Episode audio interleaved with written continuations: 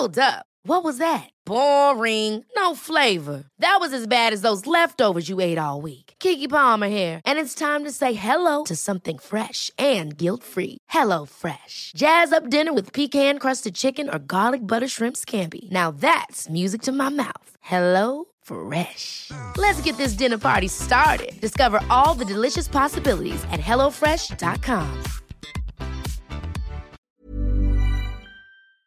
Oye, eh, ¿tú crees que este, no sé, güey, el Roper Sheldrake, que fue el que trajo ese tema de los campos mórficos, que es el que vamos a hablar hoy, pues era compa del Terrence McKenna, güey. Sí, Muy compa del Terrence McKenna. Y... mm, no lo sé, güey. ¿Tú crees que también sea parte de? Puede ser. No, la verdad es que no lo sé. Eh, a mí me parece que sus. Algunas de sus hipótesis sí tienen. Sí, sí tienen hilo, o sea, sí tienen como mucho sentido. Ahora también, eh, más Mathis tiene un paper de Rupert Sheldrake. Ah, tiene un paper en más. Uh, tiene un paper de Rupert. ¿Y qué dice? Y realmente lo que hace es criticar como sus teorías. O sea, como que lo respeta porque dice que pues tiene... O sea, dice que está completamente de acuerdo en su crítica hacia la ciencia moderna. No, o sea, como... Pues sí, toda la, la crítica, ¿no? De, de la ciencia tradicionalista, eh, eh, bueno, no, no, tradicionalista y reduccionista. Y dice que está de acuerdo con justamente, ¿no? El, el mainstream, o sea, de acuerdo en su opinión sobre el mainstream science. Ujú. Pero que dice que pues eh, supuestamente también lleva agenda. O sea, no, no alcancé a leer si es que hizo un análisis como genealógico. Creo que no. Eh, solo, o sea, lanza como algunos red flags, digamos, diciendo que... eh, Pues que el, el más raro, ¿no? Que fue compa del Terrence McKenna. y que Deepak Chopra, o sea, se anunció con Deepak Chopra También. algunas cosas y todo, y pues Deepak También. Chopra, de- él sí definitivamente. De hecho, en, el, en su libro, en el último que tiene, em, el Sheldrake, de uno de los quotes que pone en la portada de Deepak Chopra diciendo que algún día las teorías de Rupert Sheldrake serán vistas como vemos ahorita las de Darwin y cosas así. Ajá. Que realmente me disculpo por la gripa, este, querida audiencia. eh, estoy un poco gripado, resfriado, como podrán ver. Sí, definitivamente. eh, bueno, algo que dice más Mathis es que no sabe si, si se, se alió un poco con, con Deepak Chopra eh, como ¿Para eh, pegar al mainstream? Exactamente, como para publicitarse, porque definitivamente Deepak Chopra sabe cómo vender. Entonces como que se quiso agarrar de ahí para sacar, para hacer más mainstream su... Que puede ser, ¿eh? O sea, para mí tiene sentido. Yo lo haría. Si tengo a Deepak Chopra de mi lado para promocionar algo, no manches, este compa tiene un montón de bestsellers, ha vendido millones y lo que quieras. Y si puedes hacer uso de una de esas herramientas para crecer sin... eh, Sin pertenecer. sin alterar, sin pertenecer y sin alterar tu contenido. Que igual es, es raro, ¿no? O sea, es raro porque pues definitivamente Deepak Chopra sí es alguien pues que se maneja en, en esos, en esos ámbitos. O sea, definitivamente no, no tiene ni pies ni, ni cabeza como sus, sus teorías o como las, las cosas científicas que, con las hipótesis o, o su uso de la ciencia y su discurso Ajá. está muy mal fundamentado. Muy, sí, definitivamente no tiene pies ni cabeza. De hecho, hay una, de un, debate, un debate que tiene con Richard Dawkins, que es otro pelotudo ahí, este, reduccionista de la ciencia tradicionalista, pero bueno, tiene un debate en donde humilla completamente a Deepak Chopra. O sea, lo humilla porque se ve, lo deja sin... ¿Sin, ¿Sin palabras? sin- sí, o sea, sin base científica, o sea, como que ya empieza ahí. O sea, Deepak Chopra tendrá algunas cosas chéveres, más como del lado de, de, de la introspección, como un poco del desarrollo humano, y dices, bueno, tiene, tiene cosas has leído a rescatables. Deepak Chopra, no? Sí, yo he leído a Deepak Chopra. Tiene algunas cosas rescatables, ¿no? Ok. Pero no, o sea, pues definitivamente como un personaje científico, no... Pero no- él, él es más como una especie de gurú, ¿no? ¿O no? ¿O estoy...? Pues es, es como de estos autores de autoayuda súper reconocidos, Ajá. pero es más como desarrollo Como personal. Mandino y el monje que se... Que, Que él, eh, de profesión, sí es Se médico. su- O sea, él es médico. Ah, ¿él es médico? ¿Y si es Ajá. indio? Se supone que sí. Ok. Habría que estudiar su personaje, ¿no? O sea, porque también puede ser que no. Porque claramente no se dedica a eso, no se dedicó a eso. Ok, pero bueno, Sí. nada más eh, eh, antes de comenzar, eh, Robert Sheldrake, hablamos de él, o es importante mencionarlo porque es de los principales promotores, o al menos él trajo la, la teoría de los campos mórficos en como lo, lo menciona, ¿no? Y es justamente lo que vamos a hablar en el programa de campos mórficos, la creación un poco de la creación de la realidad, del universo habitual, los hábitos del universo, Exactamente. la conciencia que podría parecer el universo. Y eso es de lo que vamos a hablar en este programa. Pero antes que todo, bienvenidas todas las personas que nos ven y nos escuchan. Este es Amor Fati en la infinita brevedad del ser. Comenzamos.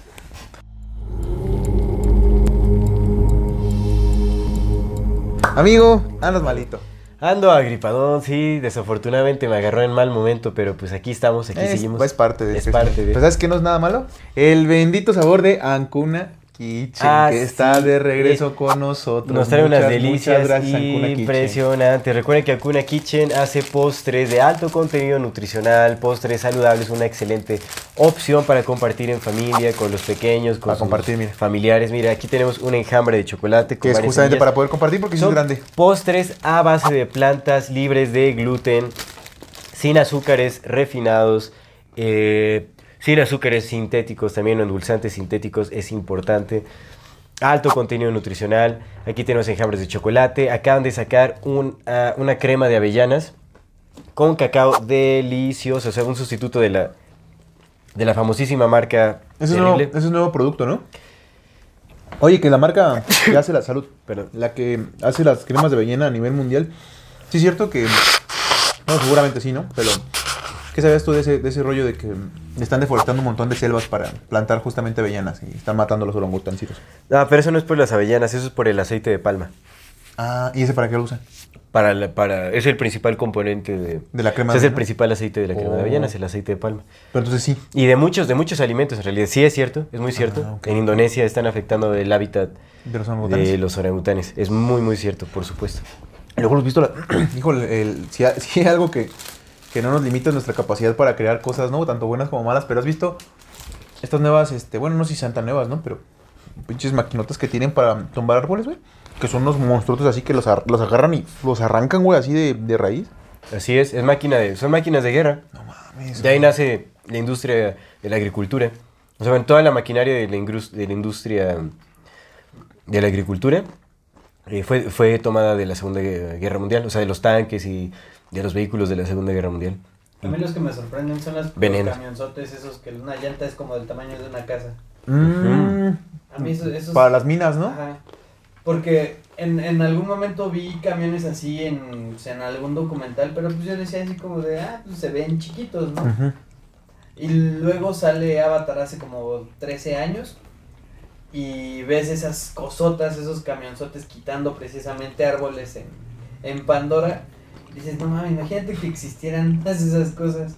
Y te das cuenta que sí y que tienen muchos lustros existiendo. Pero no sé si lo notaron, nos desviamos un poquito de Ancuna Kitchen, que tiene postres deliciosísimos. Porque Ancona Kitchen no hace nada de eso con la naturaleza. Exactamente, es una empresa completamente ética, local, ¿no? Eh, eh, eso es muy importante recalcarlo, Sí. qué bueno que lo menciones, exactamente. Puros productos naturales, de origen nacional, etcétera. Son excelentes, excelentes postres. Eh, aquí en, en- en pantalla aparecerán sus redes sociales para que puedan hacer sus pedidos. Hacen envíos a toda la República y si hacen su pedido con el código MORFATIMX, les darán el 10% de descuento. Hagan sus pedidos ya y no se pierdan de estas delicias que tiene Ancuna Kitchen para ustedes. Así es, pues muchas bueno. gracias, Ancona Kitchen. Muchas gracias. Y pues sí, vamos a estar hablando un poco de, de ese tema de los campos mórficos, que es muy, muy interesante. Lo es. Tú, eh, bueno, lo- lo- a Robert Sheldrick yo lo conocí justamente por ti, porque eh, es compa del, del Terence McKenna y tienen estos triálogos de pues, cuando eran jóvenes, en aquellos tiempos donde hablan Ray Abraham, que debe ser como sobrino nieto de Santa Claus, Mm. el Robert Sheldrick y Terence McKenna, ¿no? Ajá. Y dentro de las unas, bueno, las particularidades que tienen Los es que Triálogos. Ajá, esos triálogos son personas muy, muy bien articuladas, muy investigadas, em, saben de lo que están hablando. Robert Shady, es biólogo. De, ¿De qué universidad es? Cambridge, creo, ¿no? Ujú. Pero es un, es un biólogo muy respetable y ahorita está tachado como de, de estos científicos herejes, ¿no? Que están en contra de, o que van, sí, pues, que, que nadan en contra de la corriente. A lo mejor todavía si hace unos, si hace un año, todavía hace un año hubiéramos conversado de esto, tal vez todavía traíamos esta idea de que, de lo que platicábamos, ¿no? Que, que, que muchas veces decíamos que a los que ta- tachaban de pseudocientíficos, pues más bien parecían ser los que estaban haciendo la verdadera ciencia y después nos vinimos a encontrar que pues no, que la realidad es que son parte de la posición controlada, ¿no? Nada más como para esto, pero no sé, al menos, eh, pues, eh, híjole, te, dijera que escuchándolo hablar pues, es- eh, en- sentiría como, eh, pues no mentiras, pero lo mismo sentía con el Terence McKenna porque son personas muy buenas para hablar, muy muy buenas. Sin embargo, hay muchas cosas que a mí me resuenan con Rupert Sheldrake, en específico lo que habla de los campos eh, mentales y los, los campos mórficos mentales, que ahorita lo vamos a ver más adelante. Eso a mí me voló la cabeza porque creo que se aplica mucho para, para lo que está sucediendo, que lo vamos a, a- otra vez abarcar un poco más adelante. Pero en la generalidad siento que, que hay mucho, pues hay, hay, que mucho algo que poner la atención en lo que dice Robert Sheldrake. Al menos no habla tanto como lo hacía el Terence McKenna de los alucinógenos y todo esto. Claro. Los menciona, por supuesto, porque pues es parte de... Pero creo que su investigación va como por otro lado y eso es lo que, Sí, por lo que importa. ¿Y por qué es importante entender lo de los campos mórficos? Porque siento que le da mucho peso. Bueno, porque a lo mejor los- las personas, que, ustedes que nos están escuchando pueden decir, ah, pero pues vienen hablando de la conspiración y de la manipulación, ¿por qué hagan esto? Porque siento que una vez, en, si esto de los campos mórficos es real o lo entendemos como tal, creo que se presta mucho justamente, está completamente de la mano con todo el tema de la manipulación y, y- y las formas en que pueden construir sociedades de, generación a generación. O sea, de una generación a otra pueden construir sociedades completas Claro, y de la, de la implantación de símbolos a través de... Sí, sí, sí, sí. de- también que- de cómo, cómo las masas funcionamos, eh, nos movemos al unísono en- eh, de muchas maneras, ¿no? Y Con cómo pueden- conocimientos, Y entendimientos. cómo pueden alterarlos, cómo pueden tener incluso injerencias eh, universales o planetarias con esos mismos campos. Siento que es muy, muy importante Sí, sí, eso es cierto. ver la forma en cómo lo ven. Pero bueno, Robert Además que después- también eh, esta, esta teoría de los campos mórficos eh, sirve como un respaldo que eh, podría comprobar todas, eh, todas estas habilidades parapsicológicas como la telepatía, la Ujú. comunicación como extrasensorial, digamos, eh, eh, los viajes astrales, como todo este tipo de, de fenómenos justamente parapsicológicos, no explicados por la ciencia. Los campos mórficos ah, le dan muchísimo sentido a, a todo esto, muchísimo, muchísimo sentido. Entonces, eh, eh, creo que sí es importante como visitar esta, esta teoría y ver qué podemos sacar de ahí. Ahora, te digo, te mencionaba eh, hace rato que más Matis le critica como... eh, le critica mucho que según como el papel bajo el- para, para lo cual están utilizando Rupert Sheldrake las élites, porque recordemos que más Mm. Matis dice que todos, absolutamente todos los, estos personajes están cooptados, que están utilizando Rupert Sheldrake para orientar la, la ciencia hacia el misticismo y hacia una ciencia más... em, m- eh, menos tangible, es decir, como más, eh, pues bueno, más holística, en lugar de, de, me- de mecanista o mecánico, una ciencia más mecánica. Y Miles Mathis dice que él está, él apoya y está eh, sugiriendo que la ciencia regrese a todos los procesos mecánicos, o sea, lo más mecanizado, que a mí me parece muy irónico, porque realmente me parece una tontería como la ciencia reduccionista mecanis- mecanista o mecánica. Mecanicista. Mecanicista, exactamente. Me parece una tontería, entonces no, no entiendo por qué más Mathis. Digo, debe tener sus razones, habría que leer los papers de... Porque seguramente también le da un giro distinto Pues tiene a más lo fama que Miles. Matis y yo siento que esa sería una gran... yo creo que es un gran peso para el Miles Matis. Exactamente. Sí, que le critica, ¿no? O sea, él dice, mientras, o sea, le pega al ego duro, porque sí, o sea, se ve que le tiene respeto porque sí tiene, o sea, tiene pies y cabeza lo que está haciendo Rupert Sheldrake. Lo tiene. Y en el mismo paper en el que critica a Rupert Sheldrake, le muestra algo de respeto y también critica a los críticos de Rupert Sheldrake, Mm. como a quienes quieren eh, tirar sus teorías a la basura. O sea, también los critica y les dice que pues no tienen Ay, verga. que te decía que le, le pegó al, le, le pegó al ego y lo que decía, mientras Rupert Sheldrake está intentando eh, comprobar por qué los perros saben que sus dueños van a llegar a su casa antes y este y Yo telepatía estoy telefónica, yo estoy viendo y sacó un término así súper científico de, de comprobando quién sabe qué estructuras Ah. moleculares y o sea, eso sí se vio Ah, así como un, un juego es de que lo, hace, lo hace muy seguido. Sí, sí. Y, y si- siento que eso justamente es lo que le da como un poco más de peso a entender la humanidad del Miles Matis. O sea, verlo, ver, ver cómo se emputa de esa manera, como por gente que pues está haciendo otras cosas, creo que le da peso a sentir que sí es una persona real. Sí, pero bueno, objetividad, la ya verdad. haremos, ya haremos su, su- su episodio del Miles Matis en específico. Oye, entonces, su idea es como que, que el Rupert Sheldrake está haciendo, digamos que lo están usando como esta especie de amalgamiento entre el, el ocultismo, por darle un nombre, y, y la ciencia. Más el misticismo, ocultismo. El misticismo porque él no es de, de ocultismo, o sea, es más como espíritu. O sea, lo que dice más Mathis es que lo que está haciendo este Rupert Sheldrake es llevar la idea de la conciencia fuera del cuerpo. Y más Mathis dice que él apoya lo contrario. Que O la conciencia está dentro del Más cuerpo. dentro del cuerpo, exactamente. Que yo ahí sí me opongo. La verdad es que yo sí me opongo a... Es que Robert Sherry sí tiene mucho de, mm, de estas influencias. eh, Pues estuvo en la pues estuvo en la India, pues era compa del Terrence, o sea. Sí. Se drogaban juntos los compas, ponían sus pinches viajesotes juntos, o sea. A lo mejor los dos chambean palacian un rato, ¿no? El mismo. Puede ser, puede ser. Ah, Que no, o sea, te digo, cuando se escucha hablar no se le nota como esa malicia, no se le nota como una intención de estar mal. No, o sea, no, se, no parece que esté mintiendo en realidad ni nada. Pero también eso, eso se ve con el Terrence, güey. Puede ser, ves que dijimos que, o sea, el Terrence también tenía como su... O sea, sí, tenía, sí tiene, tiene cosas muy rescatables, la verdad, Terrence McKenna. Y más bien parecía que estaba cooptado como a la fuerza.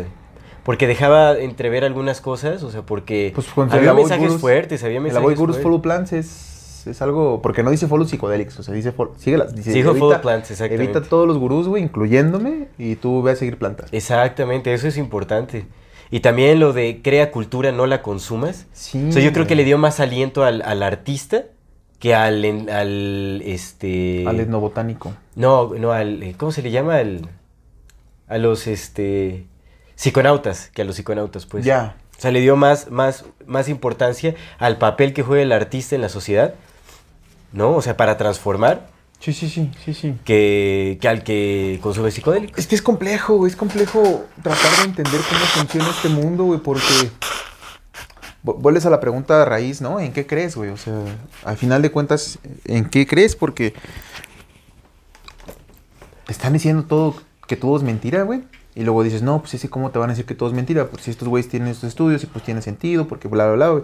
Pero luego te das cuenta que pues sí trabajan para estos cabrones que son los que se encargan de, de crear y, em, simulaciones, ¿no? Y Cierto. simulación tras simulación tras simulación. Entonces, eso vuelve un poco complejo el entender que sí, que no, güey. Existen los átomos, no existen los átomos. Nos han dicho que los pueden comprobar. ¿Quién los ha comprobado? No, o sea, ¿Quién Rupert Sheldrake estoy viendo y no tiene como una wikipágina en inglés? Bueno, por lo menos no, lo arroja en los primeros este, resultados, ¿eh? eso puede ser porque, Porque sí es no porque es famoso. O sea, porque sí tiene más peso. Lo- lo- normalmente cuando sí la, buscas un término que sí tiene que es conocido, Ajá. sí te manda las versiones en español. Cuando buscas algo que no es tan conocido, te manda Pero lo extraño es que su versión en español está muy pobre, o sea, no tiene casi datos. Eso suele pasar con los que no son tan famosos. Ajá. Pero bueno, eh, tra- traes algo como de la parte biográfica del Robert Shady que, que haya que poner atención, nos metemos ya de lleno a los, campos. No, en realidad no, o sea, no me metí ahorita mucho como a estudiar este como su, su historial académico o de dónde nació, porque no viene. O sea, no dice sus padres. Pero sí estudió en Cambridge, ¿no? Estudió en Cambridge. Sabemos que Cambridge, o sea, Cambridge, Cambridge es Inglaterra. Él es inglés. él es inglés. Él es un biólogo molecular inglés, exactamente. Entonces te digo nada más como que su, su bandera roja es eh, que estudió en Cambridge. No, no hay eh, información como notable de, o sea, como que no le dan mucha relevancia a sus padres, no, quién sabe. Pero te digo es que, o sea, él tuvo una, una plática baneada en TED, en, en las TED Talks, igual que Graham Hancock, pero más más dice eso lo descarta como justamente, o sea, para darle como más hype a, su papel, que son como los, eh, los científicos alternativos, que, intent- que es como, ya sabes, oposición controlada de la ciencia, como también más desinformación, más desconocimiento y como que... eh, pues llaman mucho la atención porque, ah, si fue censurado quiere decir que hay relevancia ahí. Entonces, él dice que esos son como eh, señales de, de- de distracción más que nada, o sea, como de un plan con maña. No lo sé, o sea, te digo que a mí Rupert Sheldrake no me suena descabellado lo que dices, es muy elocuente en lo que habla. Y la verdad es que, o sea, muchas de las ideas que propone, yo ya las creía porque mucho lo he vivido yo. O sea, como en la sincronización. O sea, Carl Jung también, o sea, él también ah, eh, apoya bastante eh, la idea del inconsciente colectivo. Es que esa es la cosa, güey. por que- Carl Jung. Acuérdate que Carl Jung era del Círculo de Viena y el Círculo de Viena era Instituto Tavisto puro y duro. O sea, bueno, no el Instituto Tavisto como tal. Pero al final, Eran élites puras y duras, güey. Pero es que tiene mucho sentido porque así es como controlan a la población. Al final utilizaron técnicas... eh, Que estos güeyes descubrieron. Sí, manipular el inconsciente y no nada más individual, sino colectivo. Pues sí. No, recordemos que muchos de estos científicos eh, neofenicios de- de- descubrieron, eh, eh, estudiaban mucho el comportamiento de las masas en psicología, o sea, como esa inteligencia colectiva, ¿cómo se llama este? Ah, el cuate este de Galton, Francis Galton, el de, de la eugenesia. Ah, Simón. Él eh, hizo estudios de inteligencia colectiva, ¿no? Que decía que cuando una, en un grupo, cuando una persona conocía algo nuevo, ya era, para, era mucho más fácil para todas las personas entender eso más rápido. Y es lo que habla el Él también habla exactamente lo mismo, ¿no? Y estos estudios a Francis Galton era el Sí, que sí, por ahí, sí. entonces como que va mucho por ahí. También ha sido muy criticado en, en los círculos de, de científicos Rupert Sheldrake, entonces podría ser que, que haya algo de verdad por ahí, no lo sé. O sea, más Mati ya también como que... O sea, no sé, ahí tengo que leerlo otra vez, tengo que retomarlo para ver si sí, porque sí es muy, o sea, es todo, todo lo bate, absolutamente todo, todo, todo. Pero es que eso todo. también lo que le da, eso es lo que le puede dar peso, güey. O sea, a la- a- siento que lo que le da peso al Miles Matis de no ser oposición controlada es que el güey, A todo lo tira, eh, sí. sí, todos son todo lo menos él. Y yo le podría creer a una persona que crea que todos son pendejos menos él. Sí. Sentiría sí, sí, que sí. tiene menos, menos agenda que una persona Claro. contraria, ¿no? Una persona muy, muy, muy ¿Qué especial. te digo? O sea, yo desde el inicio digo que más Matis, o sea, hay, hay huecos en su lógica porque no hay nada que se pueda controlar a la perfección. No creo que todos los personajes estén completamente cooptados, o sea, que se utilizan o se difunden porque les conviene para ciertas cosas. Es que sí. la cosa es que no tampoco son tantos, güey. O sea, si te pones, si te pones, si en la realidad eh, vemos, no son tantas personas las que producen conocimiento, güey. Mucha- hay muchas personas debatiendo y, Sí. y- y tomando ese conocimiento para producir más, pero las que vienen desde la producción, o sea, las que agarran y dicen, no, ok, vamos a crear esta teoría, no son tantas, carnal. Güey, seguimos alimentando de las ideas de Platón, de Aristóteles, de Sócrates, güey. Seguimos hablando de Descartes, seguimos usando las pinches leyes del Voltaire, ¿sabes? Eso es cierto que, pero mira, tenemos que reconocer que Rupert Sheldrake no es un gran personaje tampoco. güey. No es tan, o sea, en Latinoamérica quién lo conoce. Sí, no, no, no. No, Y no. Latinoamérica o la gente habla hispana, uf, abarca un gran porcentaje de la población. Pues sí, pero tal vez nos ven como en el episodio, como lo hablamos en el episodio exclusivo, ¿no? Nos ven como son De un Deepak Chopra sí te lo creo, porque Deepak Chopra está traducido a todos los Ajá. idiomas, o sea, es súper Pero conocido. este güey en habla todos con el lados. Deepak Chopra. cabrón. Sí, pero te digo que podría, hasta más Matis lo admite, dice, puede ser que también lo haya escogido para, pues, para vender, Para vender, para vender. para vender, y tiene sentido, Pero pues es como, bueno, eh, bueno, ya, vamos, vamos, a, vamos a hablar un poco de la teoría porque por supuesto. como justamente no es tan conocido, güey, probablemente ahorita la- nuestra querida audiencia diga, ya, ya, ya hablen de la teoría, por favor. Campos mórficos, amigo. Campos mórficos. Empezamos con ello. Adelante. Mira, en lo que tú nos vas contando Vamos. campos mórficos, yo voy a darle un estreno. Oye, qué riquísimos están estos de, de Ancuna, Los güey. enjambres, por supuesto. Oye, sí vamos a untar la, la Nutella Cada vez blogs. más se, se luce, ¿eh? Es- creo que esos espacios en los que nos da un espacio para que nos, nos, nos calmemos de, de Ancuna, cuando llegan, viene con un sabor recargado, ¿eh? Claro. Me gusta, me agrada bastante. Mira, así ahorita mientras nos están escuchando este, hablar del Deepak Chopra. No, hombre, un Deepak Choprazo. Yo también quiero despredearle. Pero bueno, esta, esta teoría de los campos mórficos Oh, qué riquísimo, don Luis. Está sabroso. ¿O te has hecho usted la suya? Sí. nace justamente de la idea de que hay, eh, pues contradice eh, totalmente lo establecido en la ciencia tradicional. Definitivamente es, nace como para brindar una nueva eh, perspectiva o traer una nueva posibilidad sobre el universo. Eh, critica desde el inicio la teoría del Big Bang, porque eh, la teoría del Big Bang para mí fue como una, o es, ¿cómo se dice? Challenge. eh, Re- reta. Reta. Reta lo establecido en la ciencia tradicional desde el, la, el- bueno, desde el- las teorías del origen del universo, que es el Big Bang, ¿no? En donde se supone que... Porque la teoría tradicionalista, reduccionista, etcétera, utiliza el Big Bang para justificar lo que no pueden explicar. Entonces de ahí se agarra, es como que tuvo que haber habido un inicio, que de hecho la teoría del Big Bang nace eh, de un eh, cosmólogo católico, con el- la idea del cosmic egg, del huevo cósmico, Es que hay un origen de donde todo nace, ¿no? Y que de lo que nace son principios ya establecidos, eh, completamente inmutables. Que mira, por ahí vi, escuché al Eddie Bravo. Eddie Bravo, para los que no lo conocen.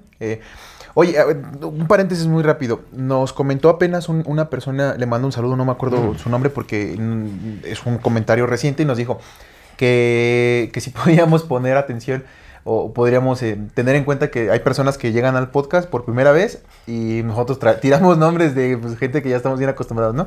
Entonces, creo, creo que sí sería como interesante, pues, cuando mencionemos algo, nada más como dar un pequeño... Véanos desde el primer episodio, no vamos a estar... También- No es cierto, no es cierto. También, también síganlos, ¿no? La idea es esa. Y cada vez que damos como una referencia muy específica, sí decimos a qué programa nos gustaría que se fueran, ¿no? Para las personas nuevas que están llegando al podcast, bienvenidos sean, bienvenidas sean, todos los que nos están escuchando. Eh, gracias por estar aquí. Y, pero igual, si ven un- algún nombre, nos pueden preguntar ahí por los comentarios, les decimos cuál es, cómo se escribe el nombre para que lo puedan buscar. Y si no, siempre damos referencia a, ¿saben que En este episodio hablamos de esto y podemos profundizar. Pero bueno, Eddie Bravo es un, es un podcaster, entre otras cosas, que ha salido con Joe Rogan. Joe Rogan es un podcaster Mi que hermano nos- de Johnny Bravo. mi hermano Johnny Bravo. Eh, hermano Johnny Bravo, es correcto. Pues el canal de Nickelodeon, los dos, ¿no? De Cartoon Network, puras élites. Y Joe Rogan era un, era un podcaster que al principio, al princi- es un podcaster, pero digo era porque al principio de nuestra carrera de podcaster nosotros, al principio mencionábamos mucho porque pues también todavía no, no se nos caía este bendito velo de que pues todos pertenecen a la misma chingadera, ¿no? Pero Eddie Bravo sale, ha salido varias veces con Joe Rogan y esos programas están interesantes porque es conspiración de la más maciza, de los reptilianos y de los, este, los arcontes y de la pura y dura del La élite satánica y todo el rollo. Simón. Entonces, pues ahí a los que les guste como ese lado de la conspiración, pues ahí pueden escucharlos, ¿no? Pero bueno, Eddie Bravo tiene un punto del Big Bang, hablando justamente de eso. Y él lo menciona eh, haciendo referencia a que, pues, ya sabemos que el Vaticano, pues, eh, es, hace todo lo contrario a lo que predican. ¿No? El Vaticano es. El Vaticano no es la religión católica, el Vaticano es una institución hecha para controlar. Y pues sí, sí tienen como sus propios intereses, ¿no? Entonces lo que dice este compa es que justamente no tiene nada de, de casualidad que un sacerdote católico completamente relacionado con el Vaticano haya venido con la teoría del Big Bang, porque precisamente la teoría del Big Bang, por un ratote y todavía sigue siendo, digamos que refutó de alguna forma la idea de que hay un Dios creador, por decirlo de alguna manera, ¿no? Entonces lo que dice este compa es que pues tiene mucho sentido que un sacerdote católico del, directamente relacionado con el Vaticano pues haya venido con eso porque la idea pues es eh, llevar a toda la gente hacia el satanismo, ¿no? Que es lo que dice este compa, hacia la adoración de, de pues sí, de Sí, los- sí, sí. del satanismo como tal. Y pues él lo menciona, ¿no? El Vaticano tiene uno de los mejores eh, mi- eh, telescopios que había hasta hace muy poco tiempo, lo tenía el Vaticano. Sí. Eso es lo que dice el güey, dice, los el Vaticano, el Vaticano, padres que según se la pasan rezando, son los que están más interesados en buscar qué onda con las estrellas. Y que se llama los- Lucifer, ¿no? Ese- Exactamente. Entonces nada más ahí como, ahorita que mencionaste que el Bang que es un sacerdote católico, pues Eddie Bravo dice que es como para allá. ¿Qué pues sentido tiene?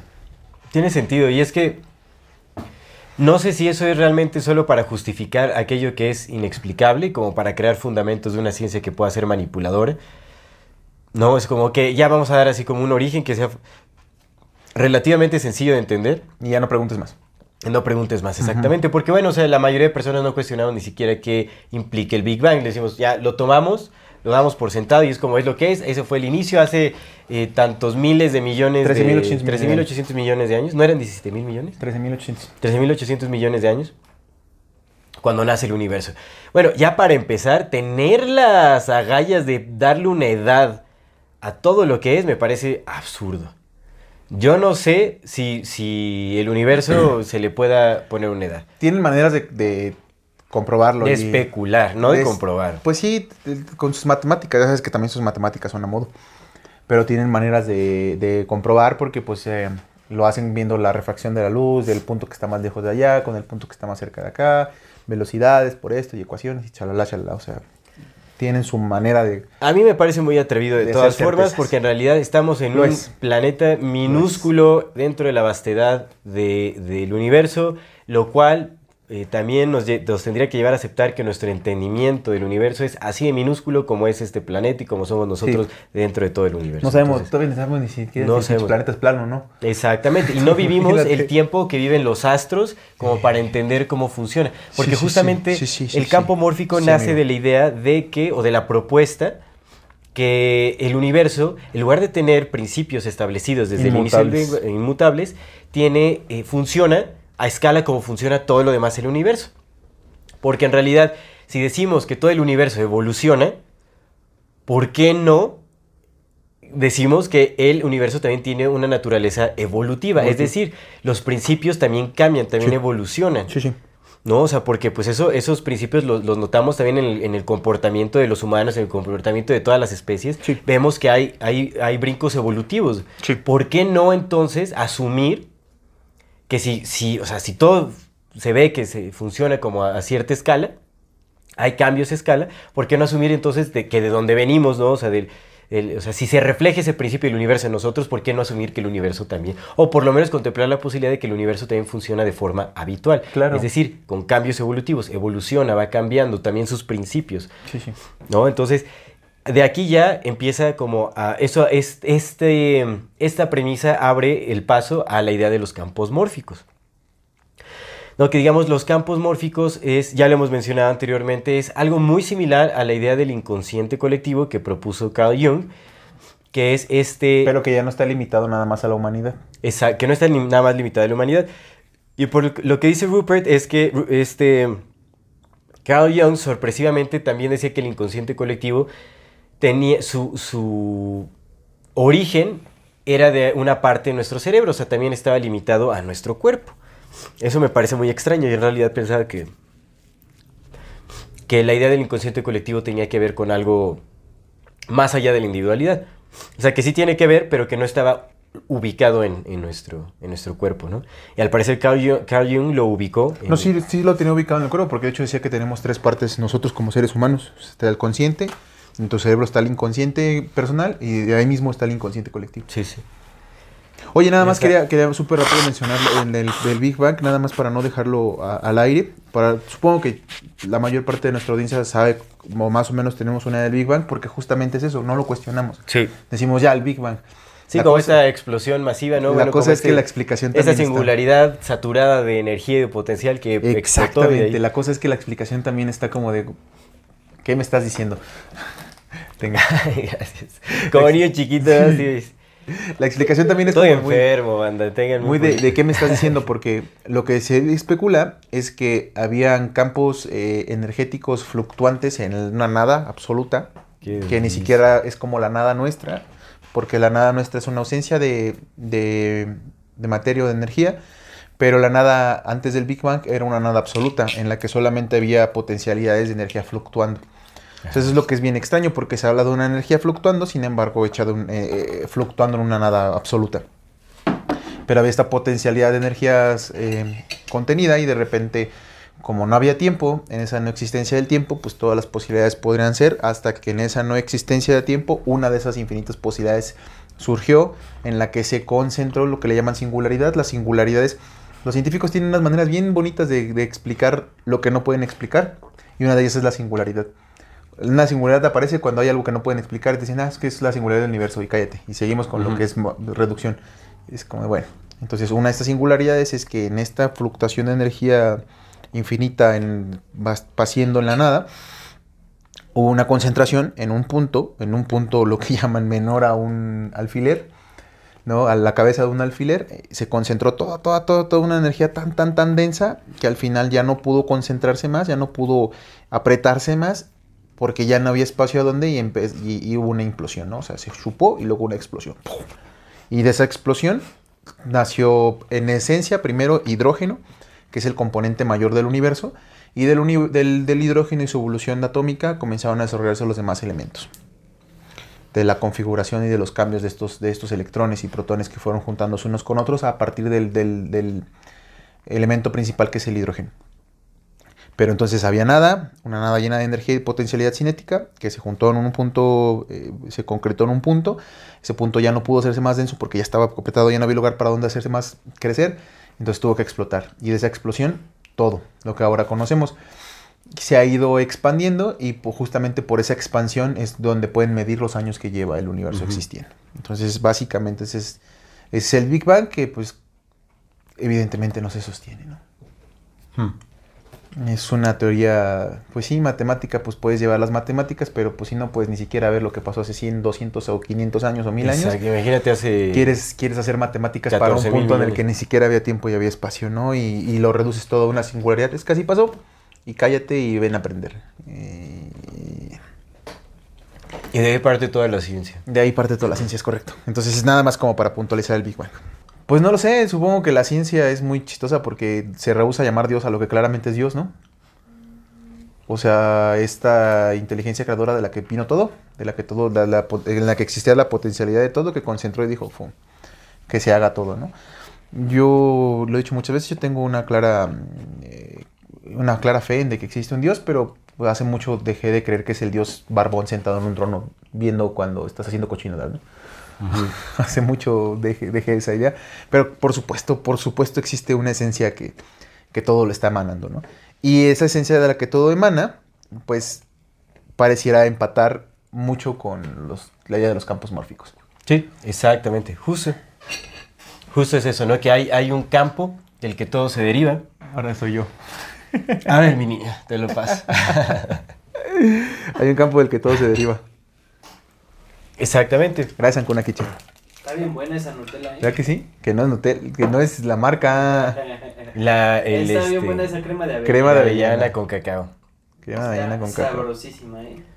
Mira nada más. Como para untarte más. Nutella, Luis. Mm. Este es un mensaje para las personas que nos ven y nos escuchan. En la infinita brevedad del ser. Yo soy Aldo Acra Yo soy César Jordán. y este es un video para invitarte a que te unas al contenido exclusivo que tenemos preparado para ti. tendrás acceso a videos privados, Escenas detrás de cámara. cámaras y bloopers. Podrás ver los episodios Antes de ser publicados, recibirás regalos exclusivos por parte del equipo de Morfati y 145. y muchas sorpresas más. ¿Qué esperas? Únete al contenido exclusivo de Amor Y Fati. en la infinita verdad del ser. Hasta luego. Entonces estábamos hablando de, Campos mórficos. Y nos ibas a dar la definición de campo mórfico. de campo mórfico, exactamente. Digamos que no hay una definición con exactitud sobre los campos mórficos porque pues es algo un tanto Mórfico. abstracto todavía, pero Sí lo lo, es, lo que sí más lo podría definir es como la idea de el orden implicado de David Bohm o como los campos en la física, que es los campos en donde eh, que dan eh, vida a los principios que conocemos en la física, o sea, o a, estas eh, a, las dimensiones, por ejemplo, donde están las dimensiones del tiempo, del espacio. No, donde está el tiempo y el espacio se encuentran en, en campos. Hay campos que sostienen la realidad o las realidades.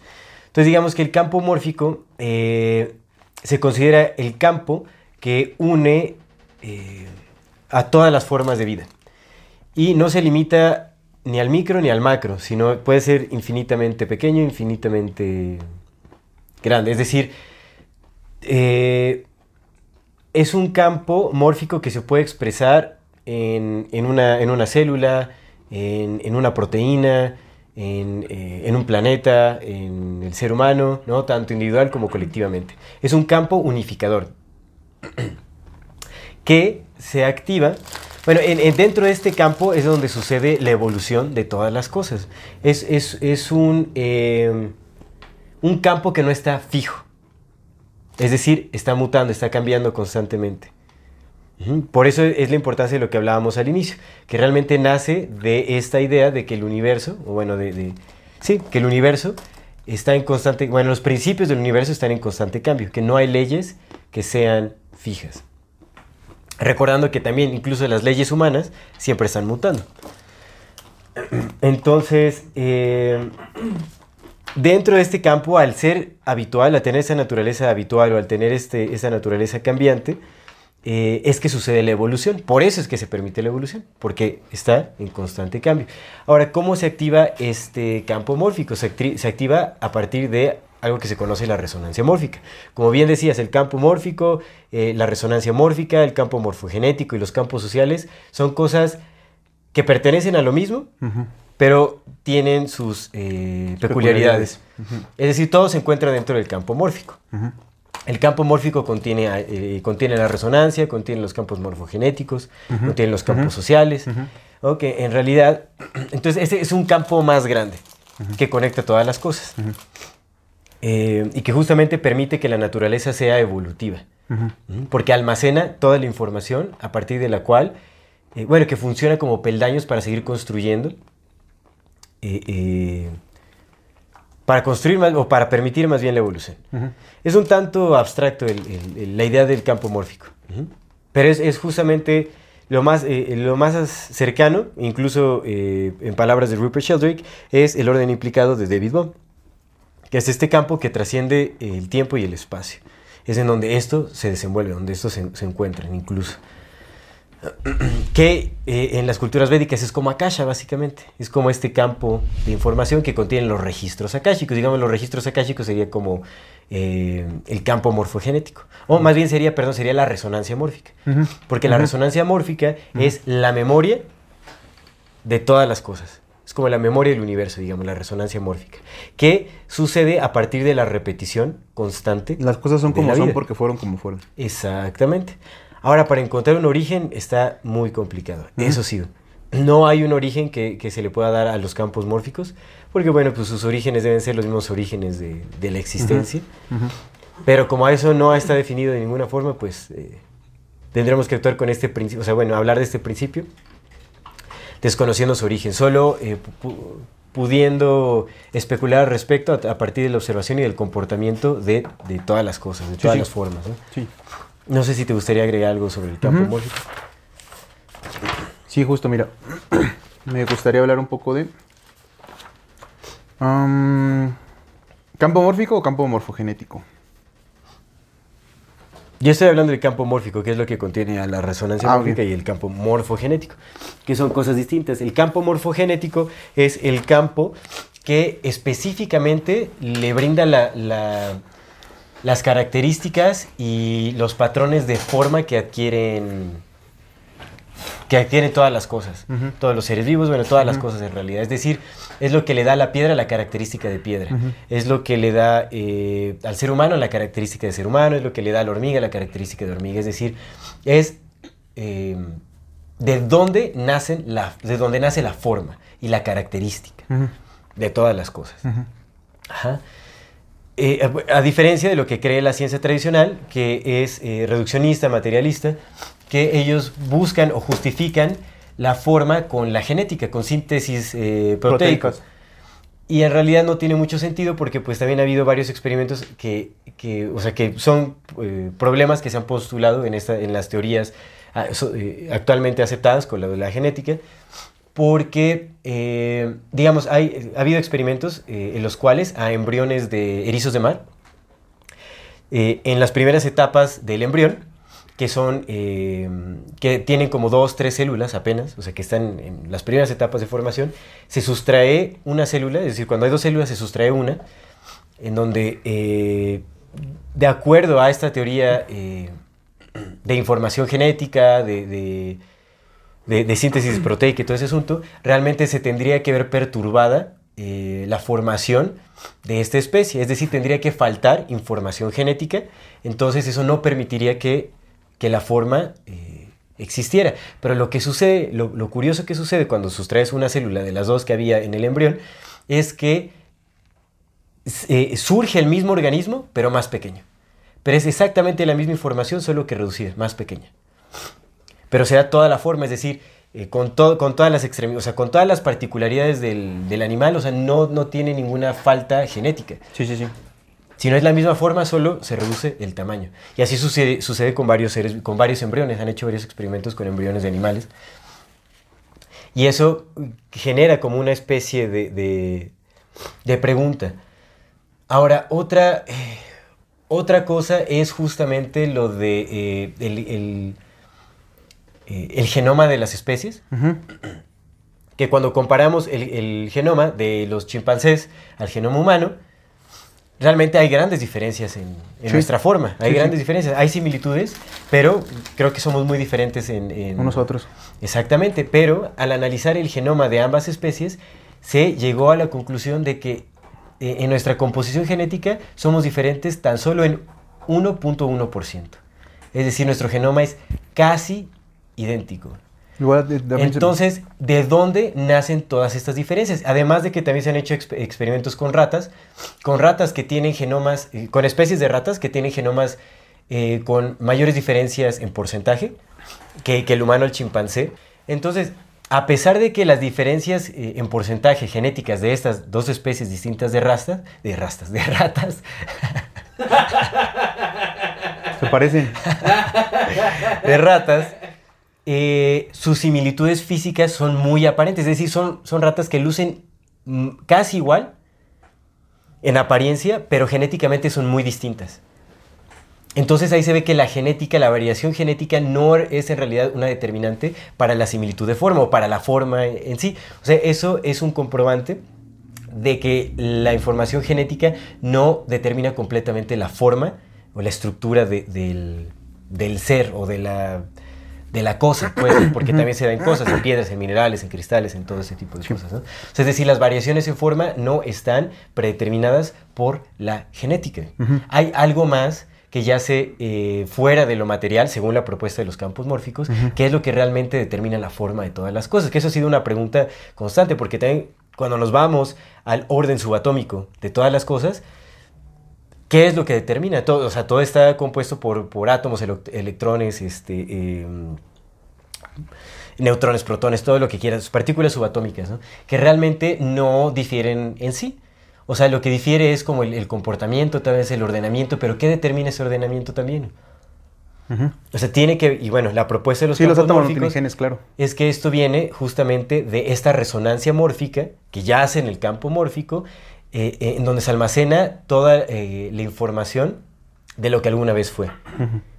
Ajá. Este es un tanto confuso.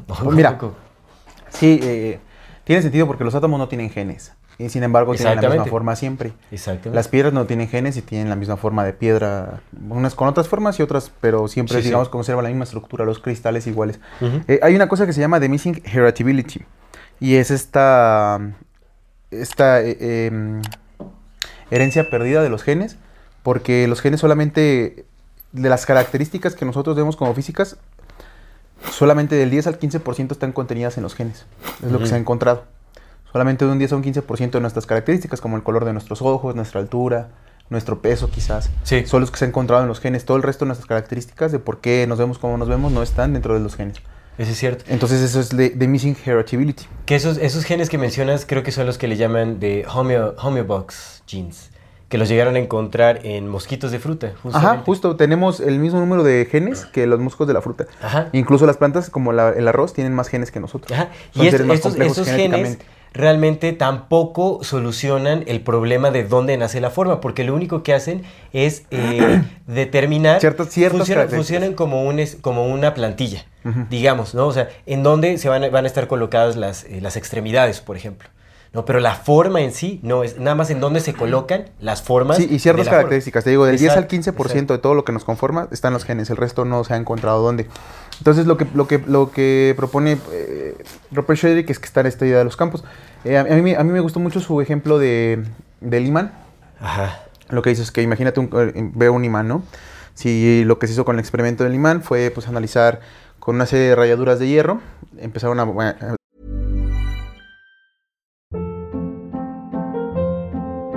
Hold up. What was that? Boring. No flavor. That was as bad as those leftovers you ate all week. Kiki Palmer here, and it's time to say hello to something fresh and guilt-free. Hello Fresh. Jazz up dinner with pecan-crusted chicken or garlic butter shrimp scampi. Now that's music to my mouth. Hello Fresh. Let's get this dinner party started. Discover all the delicious possibilities at hellofresh.com.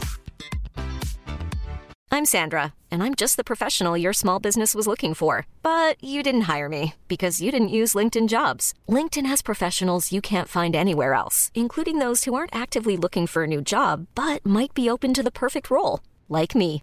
In a given month, over 70% of LinkedIn users don't visit other leading job sites. So if you're not looking on LinkedIn, you'll miss out on great candidates like Sandra. Start hiring professionals like a professional. Post your free job on linkedin.com/achieve today. Las avientas encima de un imán y una vez que las avientas, pues ese experimento se puede hacer en casa, una vez que lo, lo haces, lo pones encima del imán, te vas a dar cuenta que los patrones que forma el hierro alrededor del imán, eh, puedes ver el campo del imán. Porque el campo no, se, no solamente está dentro, no solamente está contenido adentro, sino todavía queda un poco hacia afuera. Exactamente. O sea, nuestros campos continuamente están compartiendo En información. Exacto. es. Entonces, si tú le echas ralladura de hierro a un imán, puedes ver, o sea, cuando ya los queda estable, puedes ver los que atrajo, sin los que atrajo, entonces puedes ver la, la forma que tiene ese campo. Y es como una especie de toroide que rodea el imán. Eso es un experimento muy, muy sencillo que todos podemos hacer. Lo que dice este compa es que para tener una idea de cómo funcionan los campos morfogenéticos, es que si tú partes el imán a la mitad, el imán tiene un polo norte y un polo sur. Si tú lo partes a la mitad, no te quedas con un polo norte, te quedas con un polo sur. Te quedas con dos imanes que tienen su propio polo norte y su propio polo sur y otro imán con su propio polo norte y su propio polo sur. Es decir, que el campo se sigue manteniendo. La idea de cómo debe funcionar la estructura se sigue manteniendo. El imán no se, no, no se recupera a sí mismo, no vuelve a crecer como por ejemplo las salamandras, ¿no? Que les quitas un brazo y vuelve a recuperar su extremidad. Claro. Pero sí se convierte en un individuo con su mismo campo, con el mismo campo, con, recuperando las mismas propiedades que tenía antes. Eso ahí no hay genes.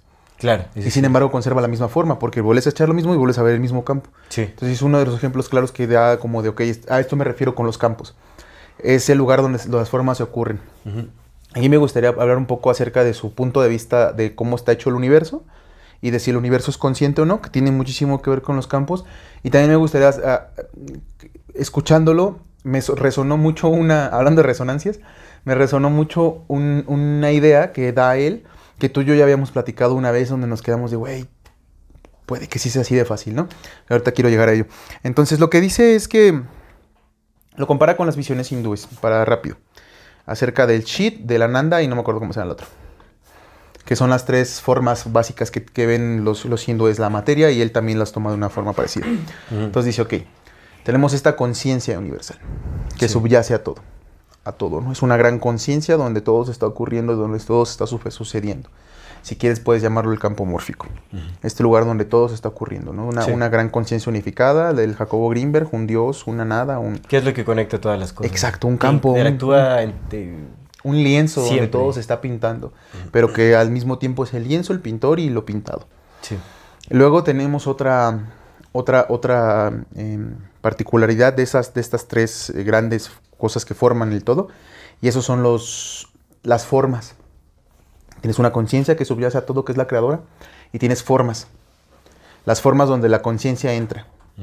Entonces esas formas, esos eh, palabras, esos, esas, esas formas como tal, esas formaciones de cosas, la palabra es una forma, es una forma de hacer un, un sonido. Eh, el micrófono tiene una forma, tú y yo tenemos una forma. Son la segunda, eh, la segunda parte creativa o creadora del universo, ¿no? Lo que está ahí, las formas, en donde, porque si solamente tienes una conciencia que no forma nada, pues vas a tener una conciencia que solamente está ahí, en potencialidad de ser. La forma es lo que le da un contenido y es lo que permite que interactúen entre ellas incluso, que se puedan ver reflejadas en un espejo y que puedan determinarse a sí mismas como algo. Y luego tienes el movimiento, también llamado energía, la chispa que anima todo. Esa es la tercera parte que está de esa Santísima Trinidad que hemos hablado muchas veces ¿no? durante la humanidad.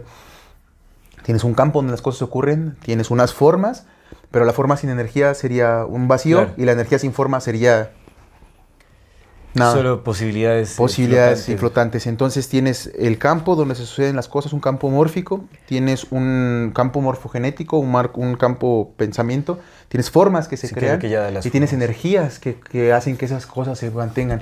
La energía también puede verse como movimiento y el Que es la movimiento también es campo. mórfica. Eh, Perdón, es cambio. El cambio. El cambio, la evolución, el continuo crecimiento de las cosas. Eso es lo que va generando esta realidad, ¿no? Lo vemos y lo dice. Todas las, muchas de las culturas lo hemos entendido, o sea, se han entendido desde siempre. Que el universo, pues sí es consciente, es un ser consciente. Y, y, pues está así, ¿no? Entonces empieza a dar en esa charla, está muy buena, se los voy a dejar como recomendación. Eh, en esa charla comienza a hablar de el- los puntos de vista de la ciencia. Entonces ahorita hablando con Aristóteles, donde Aristóteles tenía esta idea de que todas las cosas tienen un alma. Y esa alma está en todo. Son almas que están contenidas en todo, en las piedras, en los humanos, en los animales, en los planetas, en las estrellas, en los cielos, en todo. Las almas están dentro de todo, ¿no? Generándolo todo. Entonces luego llega, va, va evolucionando el pensamiento, llega a Descartes y Descartes dice, no, chinguen a su madre, la materia es una cosa inanimada y todos somos autómatas y somos robots que nada más estamos funcionando porque funcionamos. Y ya, Sí, sí. Hay separación. Tu mente es la que existe y el cuerpo es un mero desecho, ¿no? Sí. Y, y hablaba Sí, de la conciencia es una manifestación física. y es después empezó a hablar otros de otros, de otros filósofos, como Spinoza, Spinoza donde dice que Dios es la naturaleza y la naturaleza es Dios, que es una misma cosa, ¿no? Sí. O sea, que todo lo que vemos es lo que observas, es todo eso es Dios. Y ahora, y después empieza a hablar de que pues, la ciencia por, un momento, por mucho tiempo se convirtió en reduccionista, en materialista, pero la ciencia siempre se detuvo, y eso es lo que él critica mucho, siempre se detuvo al tema de la conciencia. Nadie nunca supo explicar de los, de los científicos materialistas reduccionistas cómo funcionaba la conciencia. Porque decían, no, es que está en el cerebro, y se ha demostrado que no está en el cerebro.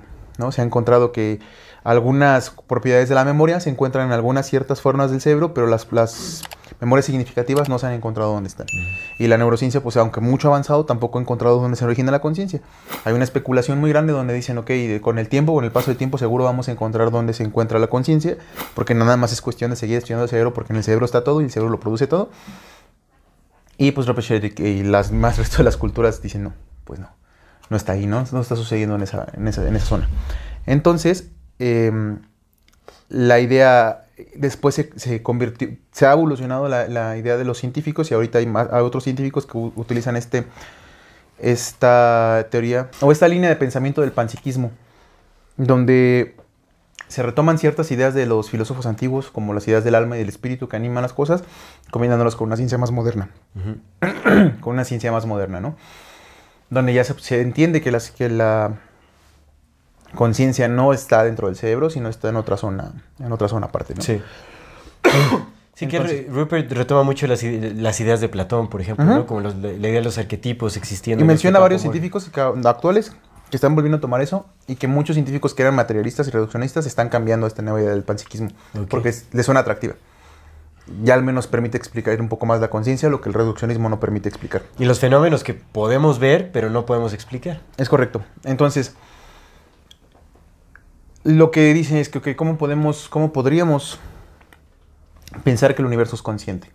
Entonces, lo que se ha encontrado, hay ciertas propuestas de ciertos científicos que dicen que eh, la parte de la conciencia, algunos han pensado que, que estos intercambios de energía electromagnética y esos impulsos eléctricos que nuestro cerebro emite y que incluso nosotros emitimos, porque pues nosotros salen campos, Claro. porque el campo no se detiene nada más en el de adentro, sino que está un poco afuera, son los vehículos donde se transmite la conciencia. Y sin embargo hay unas nuevas opiniones donde se dice que más bien esos no son los vehículos, sino que esa es la conciencia comunicándose. O sea, esos campos electromagnéticos y esos impulsos eléctricos es la conciencia comunicándose. Ahí está la conciencia. Entonces, ok, va. Imaginemos por un momento que esto es cierto, que es ahí donde se transmite, porque pues es lo que, lo que hace que nuestro, lo que nuestro cerebro fun- funcione, son estos impulsos electromagnéticos y estos impulsos eléctricos, por eso hay resonancias magnéticas, ¿no?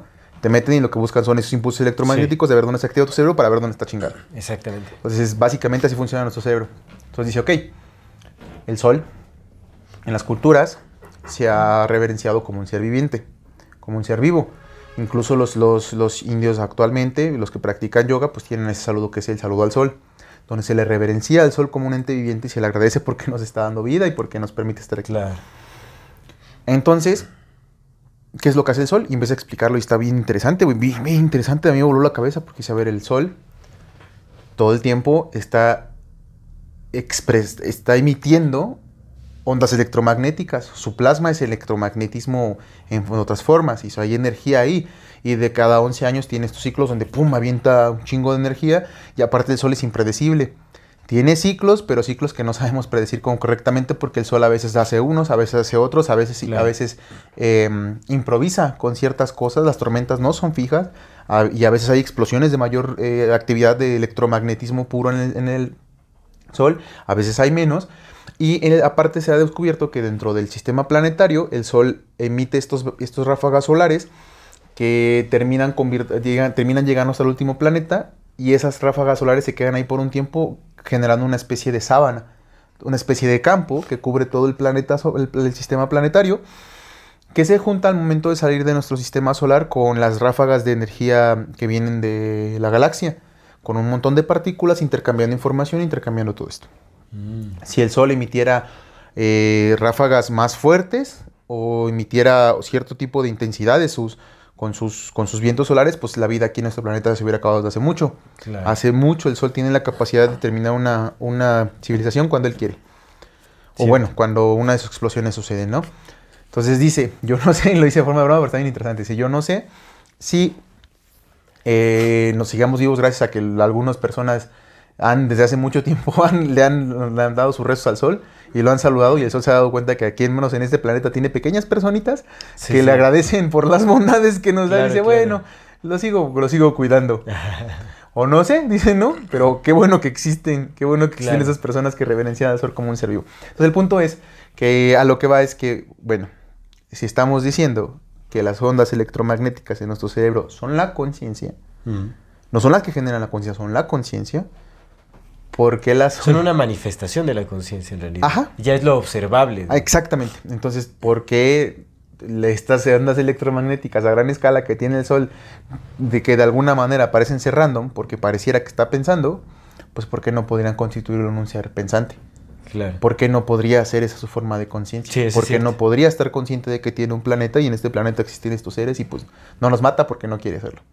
Sí, sí, sí. Si el Sol está vivo, porque es un ser vivo, porque se va a morir, ¿no? Eso lo sabemos todos, el Sol se va a morir Sí. en algún momento, se va a apagar, solo es un ser vivo, porque no podría estar teniendo una conciencia y no lo detiene ahí. Dice, si, si tienes un Sol que es consciente y tienes un planeta que es consciente, seguro tienes una galaxia que es consciente.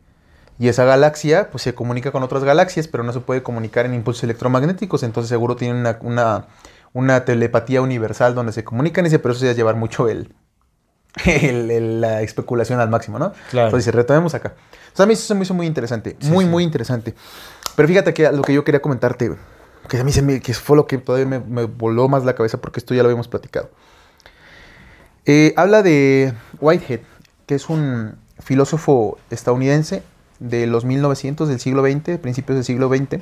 Entonces lo que dice es que está este, este filósofo Whitehead, que también era matemático, resultaba ser matemático, y que fue de los primeros que entendió las implicaciones que tendría la, en ese momento nueva, nueva forma de ver el universo que era la cuántica, en los labores del siglo XIX, 20, perdón.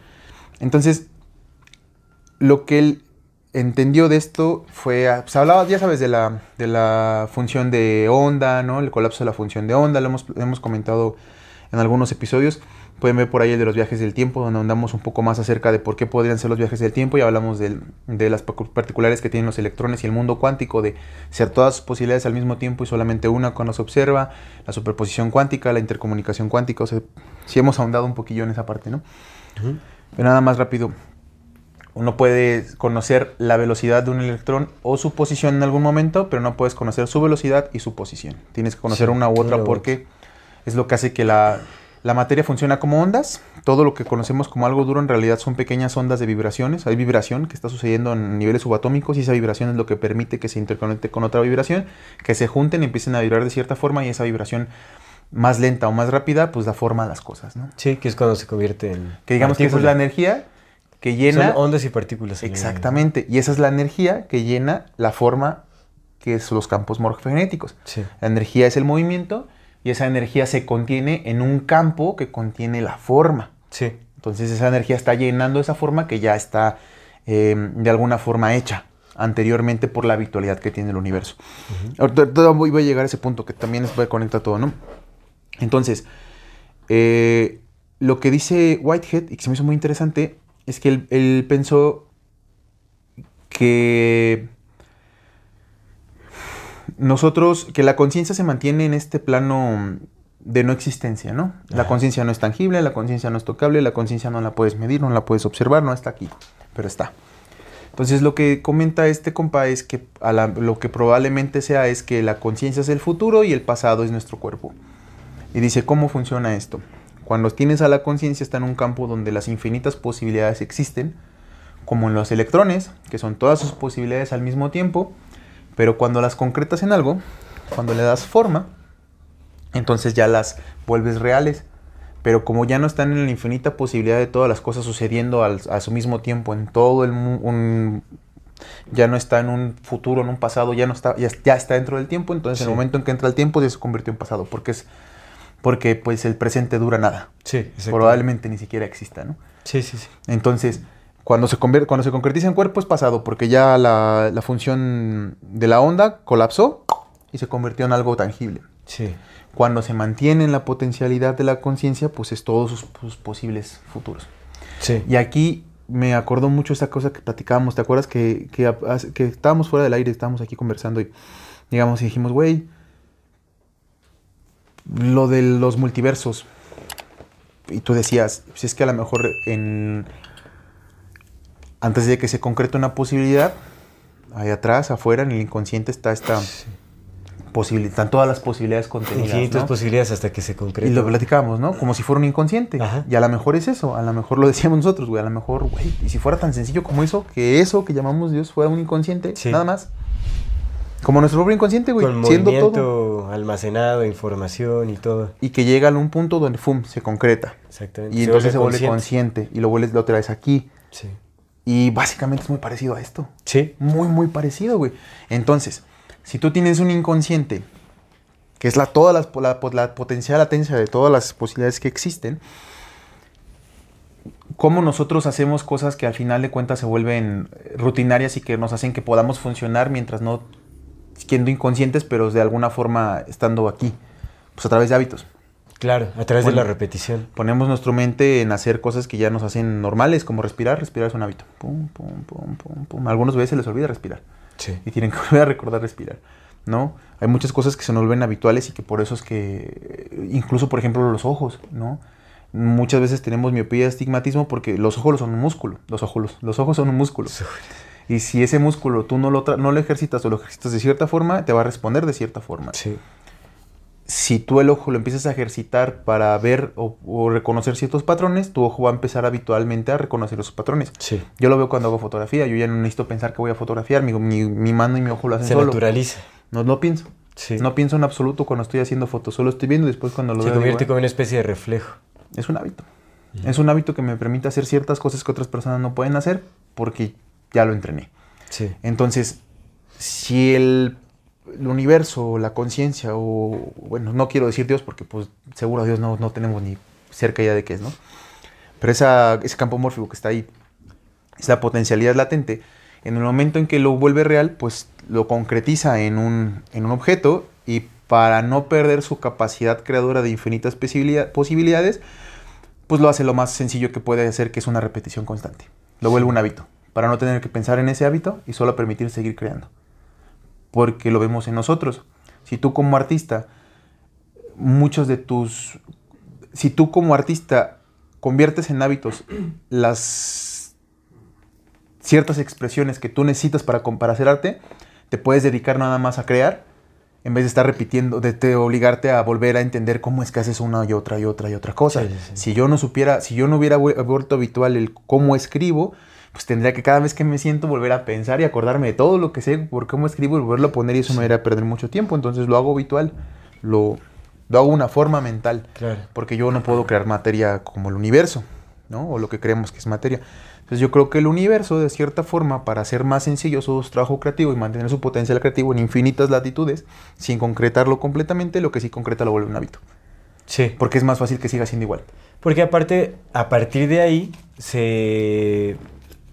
Bueno, sucede la evolución.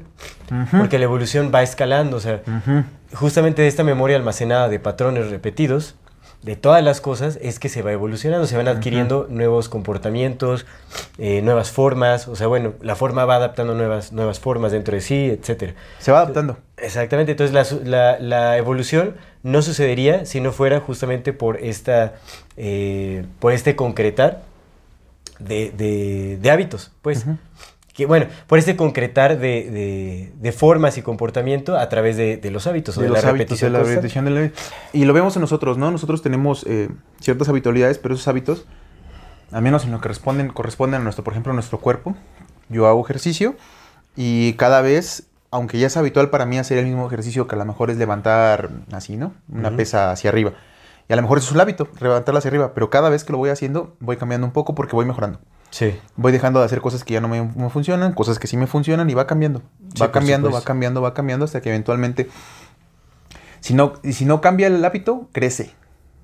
Crece la forma, que es otro tipo de cambio. Mm. Claro. Porque la repetición se mantiene, mi, mi- mi ejercicio es levantar el brazo hacia arriba, pero la forma que lo contiene va cambiando porque el músculo claro. se va desarrollando, va creciendo, va cambiando, se va moviendo. Entonces, esta habitualidad del universo, pues supongo que va como de esta forma, nada más que recordemos que pues el universo, para el, el universo el tiempo es nada, nada. Nosotros podemos decir, güey, pero es que las, las leyes físicas vienen siendo así desde, no sabes cuándo, güey, porque los matemáticos te dicen ciertas cosas, Sí. pero tú no sabes cuánto, pero aún así ese cuánto para el universo es nada. El tiempo que te lleve siendo habitual la forma es nada. nada. Nada. Y recordemos que la Tierra va cambiando también. Por supuesto. La Tierra está constantemente cambiando, güey. Que también la teoría de los campos mórficos se basa en esta visión eh, organísmica de todas las cosas. Es decir, cada, cada ser es un organismo en sí, que contiene una totalidad y que, y que tiene eh, conciencia, porque justamente tiene su campo mórfico. Es correcto. Y cada ser se va juntando con otros seres para generar. eh, se interactúan, los campos mórficos interactúan entre sí. y van generando, eh, digamos que, que otros seres más complejos y que sin embargo siguen siendo uno solo. Exactamente. Es como esta teoría del uno más uno es uno, ¿no? Una célula más una célula no hace dos células, hace un tejido. Claro. Un tejido más otro tejido no hace dos tejidos, exacto. hace un órgano. formando un organismo. Un Así. órgano más otro órgano no hace dos órganos, hace un cuerpo. Un cuerpo más otro cuerpo no hace dos cuerpos, hace una sociedad. Exacto. Tal, la, la, un planeta, un planeta, un universo. Entonces, siempre, a pesar de que cada uno tiene una, una particularidad y una individualidad propia, al generarse junto con otros, esos mismos campos se van uniendo y te vas generando como una sola Sí. cosa. Y aquí nada más me gustaría mencionar una última apreciación que esta apenas la estaba haciendo, porque se me hizo muy interesante y platicaba con una compita y le decía, a ver, tú, tú, tú, tú estudias ciencia, ¿no? Y a ti te enseñaron que los átomos y la chingada, y que no, pues cómo vamos a estar todos, todos una sola cosa si venos separados y la chingada. Le digo, pero a ver, todos saben, bueno, eh, cuando estás en ciencia, sabes que, o lo que nos han contado es que tu cuerpo vivo desprende átomos. Sí. Tus células están, se están desprendiendo, tu piel se está cayendo, tus mismas células cada siete años se regeneran completas, expulsas aire que lleva partículas tuyas, metes aire que lleva partículas de otros. Pero ¿El hígado se regenera cada cuántos días? ¿El hígado? El hígado, completamente, celularmente hablando, creo que se regenera cada semana. Cada... No manches, ¿el hígado? Órale. En menos para los que sea, a lo mejor estoy equivocado, no recuerdo cuántos días, pero sí es cada tantos, es, es uno de los órganos eh, con mayor eh, capacidad de regeneración. de regeneración Porque hasta los pulmones se regeneran. Sí. Fíjate, por los campos mórficos, o por los campos morfogenéticos, porque Ajá, tienen esta habilidad de volver a regresar a como eran. Exactamente. Sí, Entonces, sí. bueno, el punto es que yo decía, a ver, si tú expulsas ciertas em, partículas de ti, pero eso lo hacemos todos, incluso la madera que está aquí, también Sí, está sí. soltando átomos, y yo tomo esos átomos para mí y mis átomos te los doy a ti, pues ¿dónde pongo la línea de lo que me divide de ti? Si tú me estás formando, yo te estoy formando. O sea, literal, me estás dando forma y yo te estoy dando forma. Eso sí en los campos. 12 semanas. Para 12 que se semanas. regenere el Ah, hígado. ok. O Ah, sea, entonces es, es rápido, pero aún así rápido. Sí, dos Es semanas, muy sí, rápido. son son tres meses. Tres meses. Tres meses está chido. O sea que si aguantas tres meses sin chupar, si no estás tan madreado, ya digamos Se que pod- podrías estar. Sí, bueno, supongo que hay factores que... que Sí, si ya te dio cirrosis, pues yo creo que eso es ya. más lento el proceso de, Sí. de regeneración Sí, y todo, ¿no? Hábitos alimenticios también. Pero Bueno. entonces lo que te decía es eso, ¿no? Yo intercambio energía contigo y no es siquiera es que intercambio energía, intercambio átomos contigo. Sí. Y tú conmigo, y yo con Luis, y Luis con los perros, y los perros con todos, y así, con todo el bendito universo. Bueno, con todo el planeta en el que interactuamos. Entonces, si lo de afuera me está dando forma a mí Sí, y yo le estoy dando forma a lo de afuera, entonces ¿dónde hay una afuera y dónde hay adentro? Claro. Es un campo en donde interactúan Todos todas los campos. Porque yo tengo mi campo, por supuesto. yo Así sé es. que aunque... Pero fíjate, es que eso es lo curioso y creo que es lo que también le da mucho peso a los campos morfogenéticos. Si cada siete años yo ya no soy el mismo celularmente, ¿por qué sigo siendo el mismo? Y es donde habla Robert Shelick de la resonancia mórfica. Exactamente. Somos como somos porque dice, a ver, ¿quién es la persona que más es como tú? ¿Quién es la persona que más ha sido como tú? Sí. Pues tú, ¿no? Entonces Sí. dice, la memoria no se almacena en el cerebro, la memoria se almacena en ese campo de resonancia. Tú tienes recuerdos porque tu cerebro funciona como una antena que sintoniza a la persona que más te conoce, que eres tú. Entonces vienes de ser esto, tu cerebro sintoniza que vienes de ser esto y te expone a hacer esto. Exactamente. Como todos los hábitos se pueden cambiar, nosotros podemos eso, cambiar eso también hábitos. podría ser una explicación para la reencarnación, por ejemplo. Ajá. ¿Y por qué Que repetimos esa, patrones esa memoria, o sea, en realidad no quiere decir que sea como una, una reencarnación como tal, así individual, sino es como ese patrón de información almacenado en el campo mórfico que resurge tomando una forma hasta similar. Y que te permite Porque ser también tú hay, exactamente. Y llamarte a ti tú. Porque Por- lo que sí se distingue de la reencarnación es que hay cierto, o sea, sí hay ciertos rasgos físicos que se comparten, pero mucho tiene que ver con comportamientos. Ujú. Justo porque Con si reencarnas, pues sigues siendo tú, güey. Sí. En otro cuerpo. Pero sigues siendo tú porque hay un tú.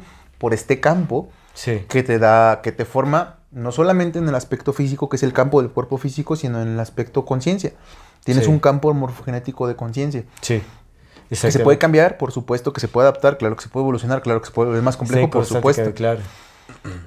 pero tienes que darlo. Entonces, y aquí me gustaría pasar a, la, a la- esta última parte donde siento que es como lo, pues no lo más importante, pero siento que es muy importante al menos en lo que hemos estado platicando, que es el campo de comportamientos sociales, el campo Claro. social. El campo social. El campo social. El campo social hace que ciertas especies, ciertos grupos, de- hasta de ciertas especies se comporten de maneras similares. Ya, ya hay experimentos con esto. Por ejemplo, hicieron un experimento con ratas. A la primera generación, en un laberinto de agua, eh, les enseñaron cómo salir. Sí. La primera generación, 30 ratas. La segunda generación nacida de esas ratas, el 2% sabía cómo hacerlo mejor. Y así fueron hasta... Pero sin ser expuestas a, a la práctica, eso es Ah, sí, importante. sí, sí, sí, Porque sí, sí. o sea, no tiene que ver con que imiten el comportamiento por la observación, sino no, no hay como esa interferencia de, de- de aprendizaje si no se les enseñó, vivencial. ya fue como a ver qué. Exactamente, Y conforme fueron avanzando hasta, la- hasta llegar a la 30 generación, el 89%, 90% de las ratas ya sabían cómo escapar del maíz de agua sin haberlo alguna vez experimentado. Exactamente. Y ese fenómeno es súper observable, muy identificable en la naturaleza, en eh, los fenómenos que, se dan con eh, las parvadas de aves, con las escuelas de, de peces, por ejemplo. ¿no? Y hay un ejemplo que de hecho menciona Rupert Sheldrake, que es como eh, un ejemplo clarísimo en la naturaleza sobre esta memoria almacenada expresada en el comportamiento de una especie, que es el ejemplo del- de las aves cucú, de las cucú. Los eh, cuckoo estas eh, aves, que son criadas por especies distintas, por una especie de aves distintas. Ah, sí, el, el- sí, el cuco. El, el cuco. El cuco. El cuco, ¿es cuco? Ujú, el cuco. Porque en, en inglés es doble O, entonces cuco. Sí, acá es cuco. El cuco, bueno, el pájaro cuco eh, es criado justamente por especies distintas, o sea, es decir, lo, Si llega, llega la madre cuco, tira la chingada al huevo de los, de los gorriones, nido, en el nido deja un de- pinche huevote suyo y ese pinche huevote es el que nace. es el que nace. Ahora, justamente eso es, o sea, y crece viendo los, observando los hábitos de otros, de otras especies que tienen comportamientos muy distintos. Entonces, hasta que crece, hay un fenómeno muy peculiar que sucede con estos pájaros cucos jóvenes, que por instinto, que este in- instinto es justamente eh, sucede por la resonancia mórfica y la repetición de este hábito en la especie a lo largo de muchísimo tiempo, lo que sucede es que instintivamente todas estas ah, eh, pájaros cucos jóvenes se reúnen en un punto para emigrar a otra región lejana, o sea, atraviesan océanos, así ecosistemas completos, para llegar y encontrarse con eh, los pájaros cucos adultos. ¿Cómo fregados saben cómo llegar ahí? Entonces, este tipo de fenómenos son los que llegan, los que le dan muchísima validez a esta idea de la memoria colectiva en todas las especies, o sea, el campo mórfico, la resonancia mórfica, es decir, esta memoria almacenada a través del hábito repetido en todas las especies. ¿No? Porque ¿cómo explicarías eso? Sí, sí, y digo, lo- la mariposa monarcas también se ve. Las Exactamente, también se ve. Exacto. Sí. No, hay, no hay quien les esté enseñando directamente, ah, esta es la ruta que... y por instinto Ya se van. ya se van. Ya Sí, a dónde sí, sí, sí. Y, y justo, entonces se hace cuenta que, bueno, en este, la cosa es que hay campos morfogenéticos, pero también hay campos sociales, hay campos mentales, hay campos eh, instintivos, como los instintos con los animales. Sí. Pero la cosa es que aquí, lo bueno, habría que ponerle mucha atención a los campos sociales. Porque esto implica que con una pequeña serie de, de seres a los que tú les enseñes algo, conforme se vayan reproduciendo y conforme vayan avanzando, sus siguientes generaciones van a replicar esos, con esos, esos- comportamiento. esos comportamientos y lo van a pero amplificados. Exacto. La cosa es que amplificados, ¿por qué? Pues porque va evolucionando. La repetición va evolucionando. Entonces, si tú tienes conocimiento de que hay estos campos y que funcionan de esta manera, pues nada más tienes que empezar a hacer lo que hicieron con nosotros, güey. Pues si Con- funciona el adoctrinamiento. En los 60 le enseñas a unos güeyes esto, en los 70 a otros, en los 80 a otros, para los 90 ya tienes estos, en los 2000 tienes morros que a los que ya no les afecta en nada lo trans, lo... Todas las mamadas, todas, ¿no? Sí, no, sí, no sí. por decir nada más lo trans, sino todas las mamadas que nos están enseñando, el consumo de drogas, sexualización, y no les Por afecta. supuesto. Y para los digitalización 2010, de la vida, para los supuesto. 2020, carnal, tú ya tienes a un... a- después de cinco generaciones, tú ya tienes una generación dispuesta a aceptar todo lo que le estés dando con un acondicionamiento. Por eso es que decimos, güey, los niños vienen con otro chip. Sí. Exactamente. Sí, sí, es sí. una nueva... Saben utilizar las herramientas porque nosotros sabemos utilizarlas y son Exacto. nuestros hijos. Y es la los de los de transferencia de, esta información cultural que se va arraigando en las, y, va No acrecentando en ocupó las muchas generaciones. Estamos hablando de cuatro generaciones. Exactamente. Las ratas necesitaron No, 30, güey. Si, si estas pruebas del, del campo mórfico suceden casi instantáneamente, que eso los experimentos también lo hicieron con ratas o, o con distintos eh, animales, Con rastas. en donde eh, justamente no es como se les enseña de esta cuestión del laberinto a un grupo de ratas en un laboratorio en Nueva York y después de que hacen este experimento y les enseñan a las ratas a salir de este laberinto, hacen el mismo experimento con otro grupo de, ra- de ratas en otra región súper alejada, puede ser en, otra, en otro país, en otro estado, en donde quieras. Estas ratas van a aprender más rápido a salir de ese laberinto. Y no importa, o sea, si están lejos, en donde estén, o sea, habitualmente van, van a empezar a eh, eh, acelerar ese proceso de aprendizaje.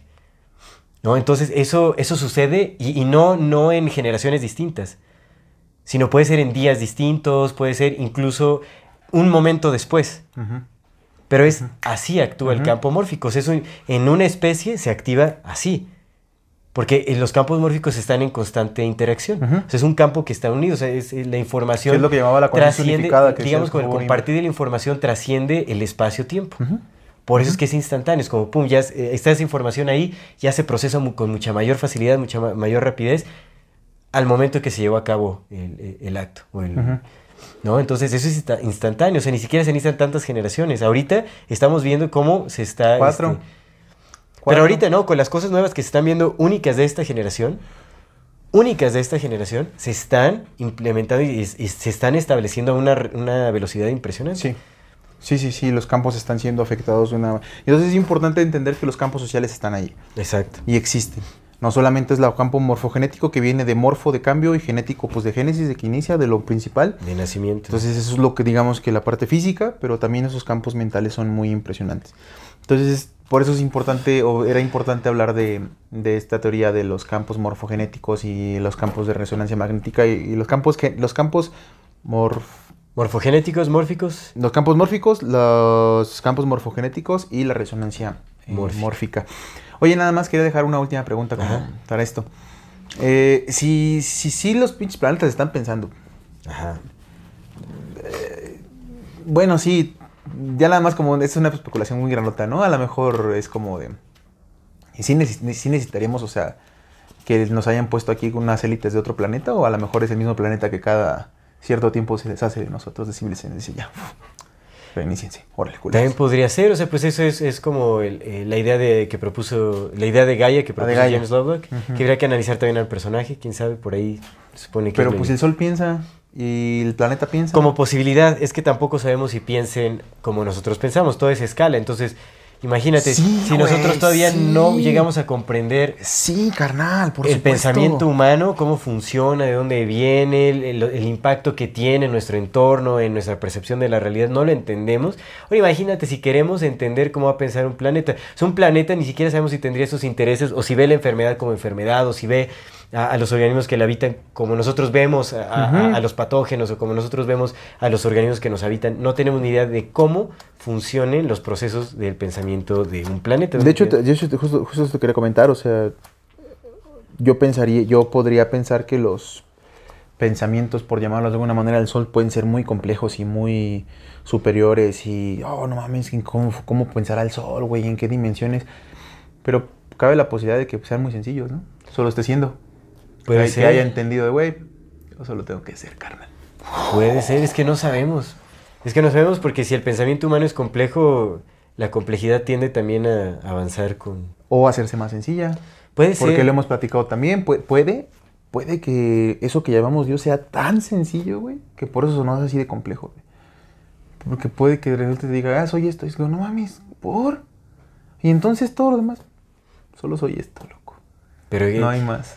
Sí, pero igual es algo que no podría procesar nuestro pensamiento. Por es eso que, es, que tan, es de- simple que se vuelve muy complejo. Sí. ¿no?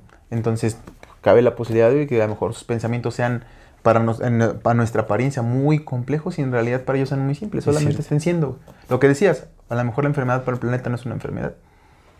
Sí, no, no sabemos cómo, cómo observar Pero todo, de porque que también el piensan, tiempo. piensan. O sea, ya nada más Sí. ponte a pensar, o sea, el tiempo de un planeta, el tiempo de un ser humano es... Sí, sí, sí, nada, güey. Nada. En absoluto nada. Entonces, no sabemos cómo. Ah, y me decías del tiempo. Estabas en lo del tiempo. Estaba hablando... Ah, sí, te, te decía de los planetas. Pues imagínate un planeta que vive... ¿cuán- ¿Cuántos otros? 4.500 millones Sí, o sea, miles de millones de años. Un planeta que vive mi- miles de millones de años. 4.000 millones de años. Est- estimadamente, porque pues, Estimadamente. en realidad no... no- o sea, hay varias teorías sobre la formación de los planetas, de este planeta en particular también. Pero bueno, ¿cómo comparas 80 años con 4 mil millones de años? Y no sabemos cuánto tiempo más le queda a la Tierra Sí. en realidad. Pero 80 años en la comprensión humana.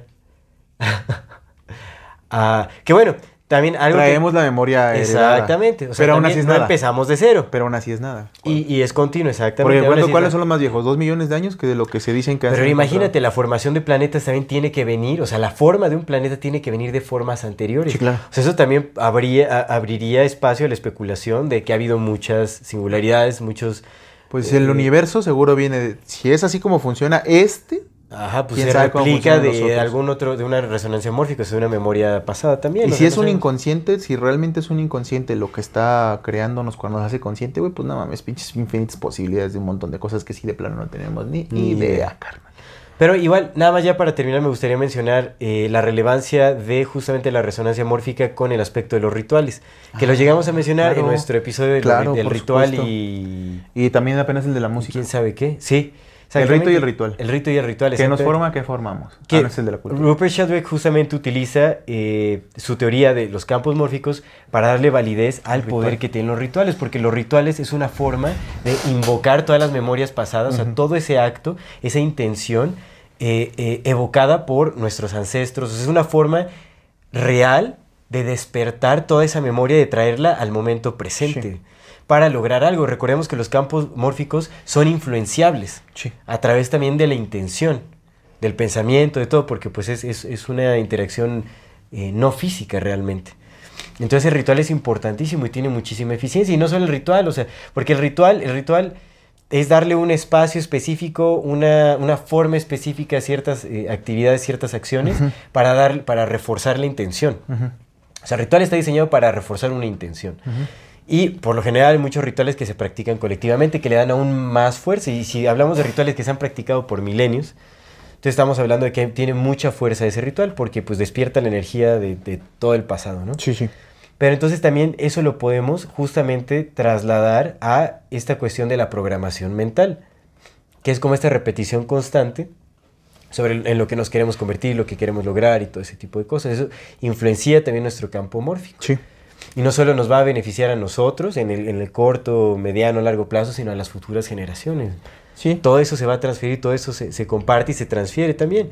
Y no, no nada más nos, eh, nos influencia a nosotros y a los más cercanos. Recordemos que pues, los campos sociales, o sea, la humanidad está conectada por un campo mórfico. sí. Y Entonces fíjate- podemos influenciarlo a través de la repetición de pensamientos, de actividades, de rituales, etc. Este tema de los campos mórficos y la resonancia mórfica, quizás también de como espacio o pueda permitir esta, estas cosas que, que conocemos como fantasmas, Ah, ok. por esta memoria que se queda ahí como en repetición, repetición y que pues, sigue repitiéndose porque nunca dejó de cesar Oh. como tal. Y por eso es que cuando se hacen estos rituales de, de- de llamar a las almas para que trasciendan y determinarlas, pues es esta especie de cerrar justamente ese campo mórfico, de cambiar el campo mórfico para que esa repetición ya no continúe. Ok, puede ser sí como un eco. Pues lo, lo hemos hablado. los lugares eco sagrados. sí, Cuando sí, llegas sí. a un lugar sagrado, no sientes la energía de todas las personas que han Eso, estado ahí dejándolo sagrando, la exacto. memoria de las piedras, la memoria de la Exacto. sangre, la memoria de todo eso. Pues es lo que llaman la memoria, ¿no? Fíjate, justo. La memoria de las cosas es esta memoria de la resonancia mórfica de las cosas. Definitivamente, si esto es real, que para mí tiene muchísimo sentido, las élites lo están utilizando ya desde hace muchísimo tiempo. Sí. También por eso ellos cuidan mucho sus rituales, cuidan Sí. muchísimo todo, sus prácticas, sus hábitos. Sí, Y a lo mejor su forma de cuando vuelven a nacer o nacen, pues volver a recordar, ¿no? Todo lo que... Sí, es que pues, aquí hay algo muy interesante en los campos. Hay gato ¿no? encerrado, pero bueno, vamos a pasar. Ah, nuestra sección del algo interesante y recomendaciones. Pero antes de hacer eso, como siempre, queremos recordarle a nuestra amada audiencia que si no se han suscrito a nuestro canal pueden hacerlo ahora. Denle click a la campanita para que les llegue notificación cada que saquemos un nuevo video. Si les gusta lo que hacemos, por favor, ayúdenos compartiendo nuestro contenido para, Así seguir creciendo. para así seguir creciendo. Para, Toda- llegar, para toda- llegar a más personas y así seguir creciendo. Toda retroalimentación. Síganos en todas las redes sociales como AmorFatiMX. Toda retroalimentación es más que bienvenida. Nos encantan sus comentarios, sugerencias, historias, etcétera. Etcétera. No se olviden de mandar su solicitud para pertenecer al grupo privado de Facebook de Comunidad Fati para participar en el programa de Voces de la Comunidad. Y si tienen oportunidad de apoyarnos con algún donativo, algún aporte económico, lo agradecemos de todo, todo corazón. Eso nos ayuda muchísimo, muchísimo a sostener y seguir desarrollando este proyecto. Recuerden que pueden hacerlo vía PayPal, vía Super Thanks o suscribiéndose a nuestro contenido exclusivo que está de maravilla. De pelos, de pelos. Cada vez mejor. Te pelos, Muchísimas ¿ves? gracias a todas las personas que nos acompañan hasta ahora. Ahora sí, vámonos con... Algo interesante. Eh, Esto es algo interesante como más Rebuscado. Muy, muy general. muy Rebuscado. general, muy general. Eh, yo por mucho rato eh, creía que algunas de estas teorías de mm, terapias, ya sabes, New Age, como el Reiki y todas esas cosas, pues algunas se me hacían tremendas mafufadas. Sí, sí. Em, con el tiempo he eh, con unas, otras las sigo así, pero mira, ¿quién, quién es uno, no? Pero por ejemplo, hablando de específico en este caso, los campos mórficos, y lo dice Robert Shedrick, ¿no? Eh, podrían permitir la mm, creencia de que a lo mejor ese tema de las constelaciones familiares funcione. ¿No? Tienes Sí. una gran familia en la que a lo mejor hubo un rechazo, hubo una pelea, hubo un suicidio, hubo un algo, y entonces necesitas que todos sanen o que todos perdonen o que tú perdones o que la familia perdone a esa persona para que ese campo vuelva a, a recuperarse, ¿no? Claro. Entonces habría espacio por en este con esta idea de los campos sociales, habría espacio para que el tema de las constelaciones familiares eh, sea cierto. Sí, sí tiene... Pues no, no, no sabes que la esposa de Rupert Sheldrake hace terapia de Ah, constelación pues mira, familiar. pinche viejo, con razón, pues es Rupert, no sé si Por todo, todo tiene que ver. Es ella, es, ella la que le está manipulando es con su teoría ella. para que pueda Lo- vender. Imagínate todo lo que lo puso a estudiar para vender No, no sus cierto, cursos, no ¿eh? cierto, para vender sus cursos. Nada, Rupert. Desde Rupert, años, de hace años. puedo ¿eh? perdonar que trabajes para la CIA, pero que te manipulen de esa forma. eh, Rupert. No, no es cierto, no es cierto. No, pero órale, qué locochón. Sí, ella, ella trabaja justamente Ah, pues con- mira, está más interesante no, que la, verdad, güey. la verdad es que sí, este... o sea, Eso, sí, eso sí está interesante. Pero, pero yo sí creo, o sea, yo sí creo en la validez de este tipo de terapias. O sea, realmente a mí tiene mucho sentido. Justamente porque es, es, eh, tiene que ver con patrones almacenados en el inconsciente. Y es como reformarlos y todo este tipo de cosas. Entonces sí, sí tiene mucho que ver. Que sigo desconfiando de muchos de los que se venden como terapeutas, pero ya Eso sí, no, perdón, eso ya sí. como que ya. O sea, la terapia llevada a profundidad, yo creo que tiene efectividad. Ahora que haya mucho pseudoterapeuta por ahí, pues por supuesto. Sí, como en pues, todos lados. Si te lo dice tu O sea, no, solo hay- no, o sea, no, no nada más en terapias alternativas, sino también, o sea, en profesiones avaladas, sí. ¿No? Por, por Si te lo dice tu amigo el hippie hay- que vende hongos, que se va cada mes a Tlanisco, que pues lo ves y sigue con la misma vida desde hace 20 años, pues tal vez no. Pero si te lo dice un profesional que se ve que es profesional, Sí, pues, exactamente. valdría la pena darle, sí, sí, darle la claro, oportunidad. Que, que lleva esto a profundidad, estudios así, justo como Chumón. los campos. O bueno, que contempla ya aspectos Hay más, que dedicarnos más a complejos. Vamos a verlas. Ya, ya es hora de hacernos ricos. Primero que se me quite el resfriado. Pero bueno, eso es algo interesante, amigo. Excelente, pues vámonos a las recomendaciones. Yo quiero recomendar, no sé si ya lo había hecho antes, pero si sí, fue hace mucho tiempo. Entonces quiero recomendar una animación, una película de 1973 que se llama El planeta salvaje, Le Planète Sauvage. Ah, sí, sí está chida. The Fantastic Planet, una muy buena película, muy trippy, por así decirlo, muy psicodelicona. Es una película que trata de un planeta lejano por ahí en donde hay una raza de gigantes azules Ah, sí está en español. que oprime a la raza humana. Los tratan pues muy despectivamente, los, los eh, aprisionan como mascotas, etc. Y es muy interesante porque pues es, es- es también como una, no sé, o sea, acá lo, lo ponen otro planeta y otra especie, pero pues también, o sea, siento que pues referencia un poquito a las élites, aunque bueno, aquí habla también de ciertas cualidades que tiene esta raza como de comunicación telepática, como que ciertas habilidades que ya tienen muy desarrolladas. Este, sea, tecnología biológica, está muy interesante la, la película. Y bueno, Ah, sí, obviamente, te para un. Aquí la humanidad, exactamente también para, o sea, véanla porque la vamos a analizar Para para, un exclusivo. Jalo. porque aquí también la humanidad se revela, o sea, los grupos humanos se rebelan en contra de esta raza de Y los matan como a moscas panzonas de, de panteón. pues ah, vean la película, nosotros la estaremos analizando en el contenido exclusivo muy próximamente, muy prontamente. Bien, mi recomendación es, es justamente esta charla de, de Robert Shedrick que me gustó un montón, que se llama, un, sí está en español, Un Universo Consciente. Así lo buscan, Un Universo Consciente en YouTube del doctor Robert Shedrick. Dura una hora 22, pero vale la pena. Se Está pasa muy, rápido, muy si en la velocidad. Sí, también como para que, bueno, en esta casi no habla de campos mórficos, pero está bien interesante la, la conversación. Me gustó mucho. Pues que todo lo que maneja pues, se relaciona. depende de, de- de su teoría de campos morfísicos. Y luego, bueno, si lo hace, si es propaganda para que su señora tenga más chamba, pues seguro se va a relacionar.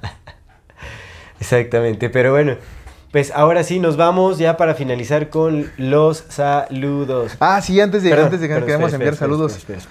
Al, uno, a los mocos de Aldo por estar acompañados en este programa. Como siempre queremos enviar saludos a nuestra queridísima comunidad de YouTube, con mucho cariño y mucho gusto a Al Sosa, a Lupita Jiménez y a Valeria Segura. Muchas gracias por vernos, escucharnos, Saludos, compartirnos abrazos. y demás. De Insta también con mucho cariño queremos enviarle saludos a eri.hija del sol, Abrazos. a Planeta Human Souls y a nuestro querido amigo Ariel Dap93. Un abrazote, hermano. Y de la bendita comunidad de Facebook queremos enviarle saludos a Alex Caos, a Gustavo Martínez y a nuestro amigo Moreno Edwin. Un gran saludo, un fuerte abrazo. Y como siempre también queremos mandar saludos a aquellas personas que nos apoyan económicamente y que permiten Muchas que gracias. sigamos por aquí en el proyecto de Amor Fati MX, que permiten que podamos pagarle a nuestro productor Luis para que no se nos vaya corriendo este, eh, desesperadamente. Sí. Y bueno, muchas gracias a Elizabeth por tu donativo. Elizabeth, muchísimas gracias, Elizabeth. gracias, Qué bueno saber que gracias, andas por ahí. gracias, muchas, gracias. muchas gracias. Gracias. También queremos darle la bienvenida a las, los nuevos miembros de nuestro contenido exclusivo, a Alfredo Martínez, Alfredo, bienvenido. a Itzel G100, Itzel G100, bienvenida. a Al Sosa, Al Sosa, bienvenido. a Marisol Calderón Marisol Calderón, y bienvenida. Claudia Franco. Claudia, bienvenida. Muchas, muchas, muchas gracias a todas las personas que se están uniendo a nuestro contenido exclusivo. Muchas gracias, Esperamos de muchas, todo corazón muchas, que estén muchas gracias. disfrutando muchísimo. Vienen muchas cosas nuevas, sorpresas, contenido eh, exclusivo, por supuesto, redundantemente, pero vi- vienen cosas muy, muy buenas. Sí, sí, y muchísimas gracias, muchísimas gracias por todo su apoyo. Gracias por Muchísimas vernos, gracias. escucharnos y acompañarnos hasta este momento. Este es Amor Fati. En la infinita brevedad del ser. Hasta luego.